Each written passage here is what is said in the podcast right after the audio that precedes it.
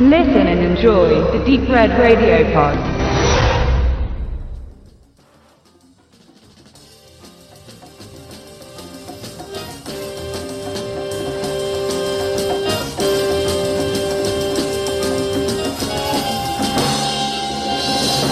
Charlie Warwick von 1973 ist ein Film von Don Siegel in der Hauptrolle Walter Matthau. Der große Coup, wie er in Deutschland auch heißt, handelt davon, wie der besagte Charlie Warwick, gespielt von Walter Matthau, als Pilot, ehemaliger Pilot und Besitzer einer kleinen Firma zur Schädlingsbekämpfung ab und zu mal mit äh, Kompanen auch mal einen Banküberfall begeht, um die Kasse ein wenig aufzubessern. Doch trotz akribischer Planung geht solch einer direkt zu Beginn des Films ordentlich schief. Denn die Bank, die er und seine Frau und zwei weitere Spießgesellen ausnehmen wollten in einem ganz kleinen Städtchen, entpuppt sich für zwei von den Vieren als Grab, denn die Polizei kommt während des Überfalls dem Quartett auf die Schliche.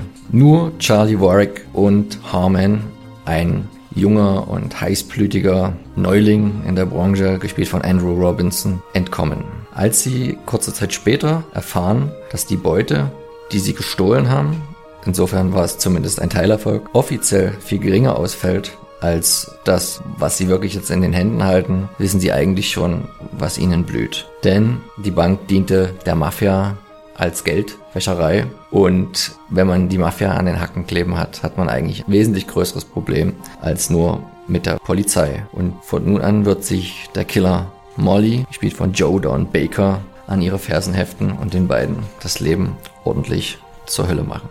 Charlie Warwick entstand 1973 nachdem Don Siegel in den Jahren zuvor mehrere Filme mit Clint Eastwood gedreht hatte. Dazu zählte Kogans Großer Bluff von 68, Ein Fressen für die Geier von 70 und Betrogen und vor allen Dingen Dirty Harry von 71. Diese kennzeichnen auch heute noch Don Siegels Arbeit als Regisseur, ganz im Gegensatz zu Charlie Warwick, der damals leider im Großen und Ganzen in Amerika floppte und auch heute noch nicht so vielen Leuten bekannt ist. Das lag vor allen Dingen auch daran, dass die Besetzung hier anders aus als sonst in Siegelfilmen ausfiel.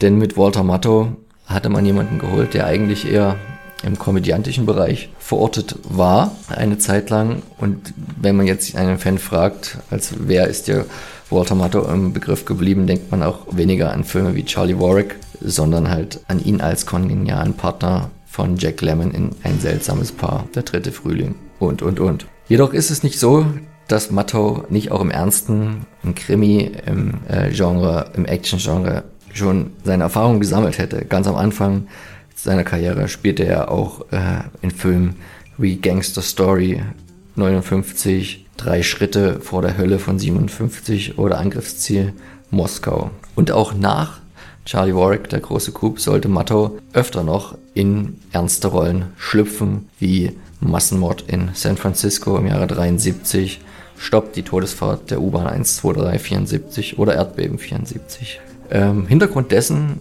ist wohl gewesen, wie in einer sehr interessanten Dokumentation zum Film, welche ebenfalls auf der Veröffentlichung von Koch Media erhalten ist, von einigen Gesprächspartnern genannt wird, dass Mattau ernste ähm, Spielprobleme gehabt haben soll und deswegen eine Zeit lang eine Menge an Rollenannahmen, vielleicht auch in Filmprojekten, die ihm selber gar nicht so nahe standen. Ob jetzt Charlie Warwick äh, dazu zu zählen ist, kann man im Nachhinein nicht mehr sagen. Zumindest bleibt er mit seiner Darstellung weit davon entfernt, was man vielleicht so vom prototypischen Helden, Anti-Helden eines Don Siegel-Films aller ähm, Clint Eastwood gewöhnt wäre. Das Spannende dabei ist auch, dass eigentlich Walter Matthau initial gar nicht für die Rolle vorgesehen war. Da hätte man wohl gerne äh, Donald Sutherland gehabt oder Siegel an sich. Die Produzenten befürchteten aber, dass äh, der Film mit Sutherland am Ende zu äh, sexy, zu gewalttätig, zu brutal, zu roh geworden wäre und man wollte ihn doch für ein etwas breiteres Publikum aufbereiten und dachte dort halt mit Mattau, der ja auch sehr gute komödiantische Fähigkeiten hat, eine bessere Wahl getroffen zu haben. Ähm, das darf jetzt nicht bedeuten, dass der Film eine Komödie ist oder lustig. Zwar gibt es ab und zu mal einen kecken Spruch und man kann vielleicht auch in manchen Situationen mal schmunzeln, aber es bleibt trotzdem eine harte, reiche Charakterstudie eines Mannes, der letztendlich zum, zum Einzelgänger wird und sich ähm, aufgrund seiner Finesse am Ende behaupten kann. Und das spielt halt Mattau in einem sehr minimalistischen Stil hervorragend.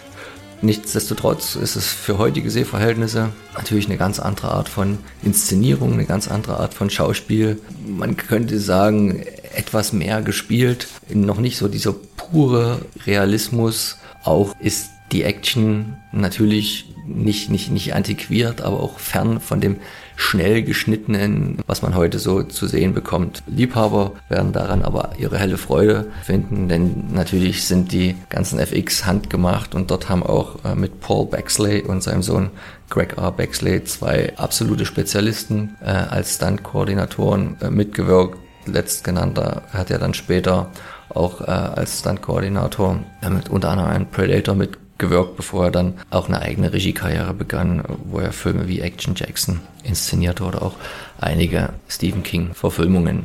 Was bleibt, ist eine super Veröffentlichung eines Films, der damals nur in Europa Erfolg hatte. In Amerika unter ferner liefen, lief, wie viele Interviewpartner auch äh, wiedergeben, weil das Studio ihn auch leider gar nicht ernst genommen hat und nicht vermarktete. Hochmedia tut damit äh, mit dieser Veröffentlichung einen schönen Schritt dagegen, um auch einen Film, der auch nicht im Don Siegels Övre vergessen werden sollte, einer breiteren Masse an Fans näher zu bringen. Auf jeden Fall eine sehr empfehlenswerte Veröffentlichung.